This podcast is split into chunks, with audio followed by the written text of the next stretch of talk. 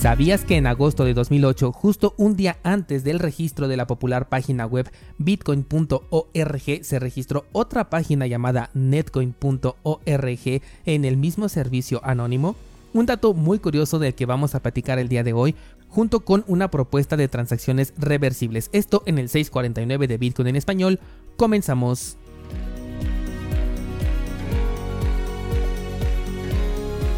Desde antes de que ocurriera el merge nos preguntábamos a dónde se van a ir los mineros después de que la minería de Ethereum ya no fuera posible. Después de todo la inversión con sus equipos ya estaba hecha, así que de alguna manera tenían que sacar una ganancia de ello. Bueno, pues ahora que el evento ya pasó, algunos datos interesantes nos arrojan, por ejemplo, que en Amazon se están vendiendo las tarjetas usadas a precios más accesibles. Esto nos indica que hay algunos que simplemente decidieron vender sus equipos ante el escenario de no encontrar un mejor activo para poder minar. Y es que es entendible porque todas las opciones que tenemos hoy en día para poder minar con los mismos equipos con los que se hacía la minería de Ethereum, en este momento no tienen ni la mitad de fuerza de lo que tenía Ethereum y muy difícilmente la van a conseguir. Aún así, hay quienes están esforzándose para volver rentable su actividad minera de forma sostenible. Los primeros días el hash rate de Ethereum Classic, por ejemplo, se fueron a máximos históricos, de hecho te lo comenté en uno de los episodios de este podcast, pero ese dato ha ido cayendo conforme pasan los días, al grado de que en este momento ya perdió la mitad de ese poder de minado, mientras otros proyectos como por ejemplo Ravencoin o la propia bifurcación de Ethereum Proof of Work han tomado fuerza incrementando su hash rate considerablemente. Otros proyectos beneficiados han sido Neoxa, Ubic y BIM, proyectos que personalmente no conocía y que probablemente en tema de retorno de inversión en número de tokens van a ser rentables, pero como son monedas muy poco conocidas y con poca probabilidad de resurgir de las cenizas, lo más probable es que los mineros una vez que obtengan la recompensa la terminen vendiendo de inmediato, esto para materializar su ganancia lo más pronto posible ante una futura caída de este token, por lo que dudo mucho que se mantengan ahí.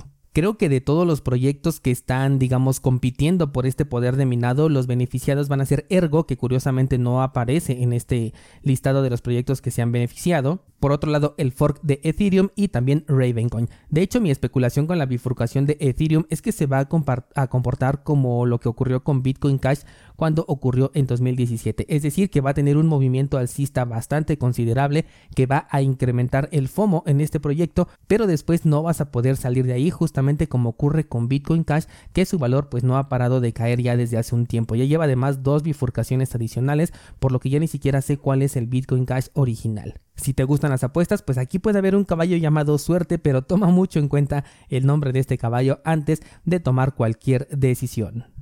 Pasemos ahora a una propuesta que ha estado en el sector cripto desde hace ya varios años y hoy cobra de nuevo fuerza.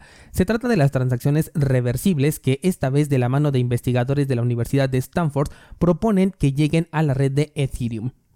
En calidad de propuesta únicamente para generar debate y no para su inmediata aplicación, se propone la idea del token reversible con un estándar que sea diferente al de Ethereum. Si bien en esta cadena tenemos los ERC20 y ERC721, ahora se le agregaría una R quedando como ERC20R y 721R por su capacidad de ser reversibles.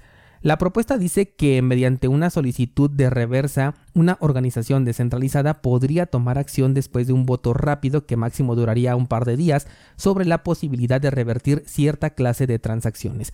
El valor de la propuesta radica en que un sinfín de criptomonedas robadas hubiesen podido ser recuperadas si esta capacidad estuviera activa. La comunidad tuvo comentarios encontrados ya que esto puede provocar además un movimiento centralizado organizado porque como hemos visto las organizaciones descentralizadas entre comillas que votan a través de la gobernanza lo hacen adquiriendo un token que inicialmente se crea y se mantiene en una concentración total por lo que es difícil quitarle el poder dominante a este tipo de eh, agrupaciones. El debate llevó la propuesta a nivel de exchange centralizados posteriormente y ya no de protocolo, es decir, no querían cambiar las reglas del consenso que tiene Ethereum como tal, sino crear un estándar adicional para que se pudiera utilizar en servicios como por ejemplo los exchanges.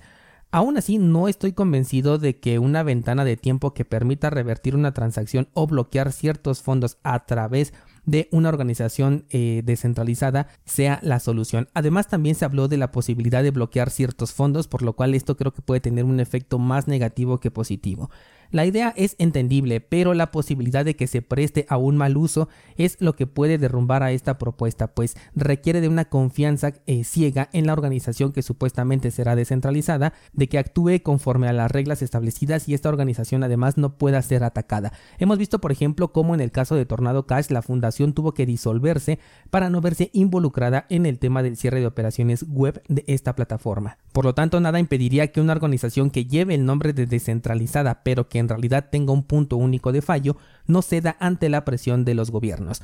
Esta propuesta también ha pasado por Bitcoin, en donde se ha negado rotundamente justamente por esta posibilidad de ser utilizado en beneficio de unos cuantos. Además de que contamos ya con el Replace by Fee, una utilidad que nos permite, en caso de detectar un error en un corto periodo de tiempo que podamos reemplazar esa transacción equivocada por una que nos regrese el balance ya sea a nuestra misma dirección o bien que lo mande a la dirección adecuada. Esto siempre y cuando la persona sepa y configure la utilización del Replace by Fee antes de realizar la transacción y utilice por supuesto una cartera que lo permita porque por ejemplo las casas de cambio centralizadas no lo permiten. Fuera de ello creo que prácticamente cualquier eh, cartera que te permite tener el control de tus claves privadas te permite utilizar el Replace by Fee. Es una solución bastante popular.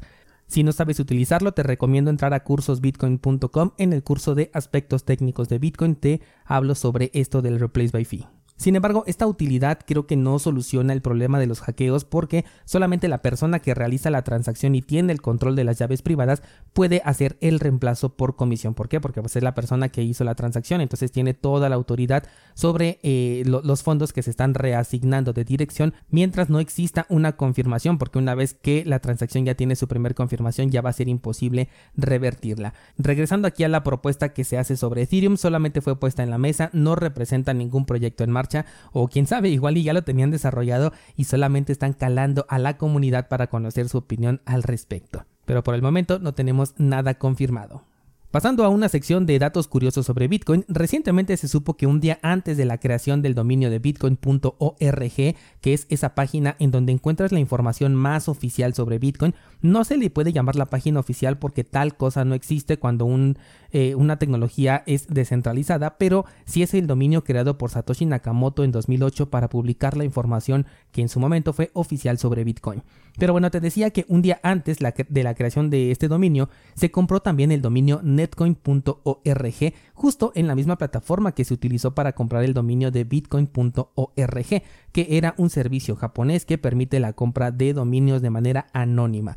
Esto abre la especulación para pensar en que netcoin.org pudo haber sido una de las propuestas que tenía Satoshi para el nombre original de Bitcoin ya que según los registros el dominio nunca alojó información hasta que el periodo contratado caducó y entonces fue comprado por otra persona para fines completamente diferentes. Es por ello que se piensa que a Satoshi finalmente no le gustó el nombre y decidió quedarse con el nombre de Bitcoin. Difícilmente nos podemos hacer la idea de aceptar un nuevo nombre después de que ya estamos tan acostumbrados a llamarle Bitcoin y el solo hecho de decir Netcoin como que se escucha algo raro, ¿no? Pero bueno, tú dime descentralizado si a ti te gustaría más que se llamara Netcoin o te gusta más el nombre de Bitcoin como lo conocemos hoy en día.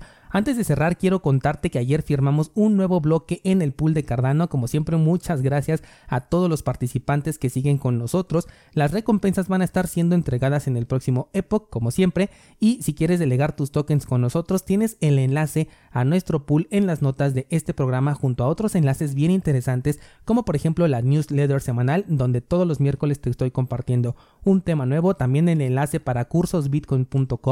Esta semana toca análisis cripto el día miércoles también vamos a hablar sobre el proyecto de Stacks que tiene una propuesta muy peculiar, muy interesante y además tres clases nuevas que se publican esta semana, dos sobre análisis de la blockchain de Bitcoin y una sobre aspectos técnicos de Bitcoin. Por cierto, al día de ayer me dijeron que el audio se escuchaba muy bajo, agradezco mucho que me comentes qué tal se escucha el día de hoy, muchas gracias y hasta mañana.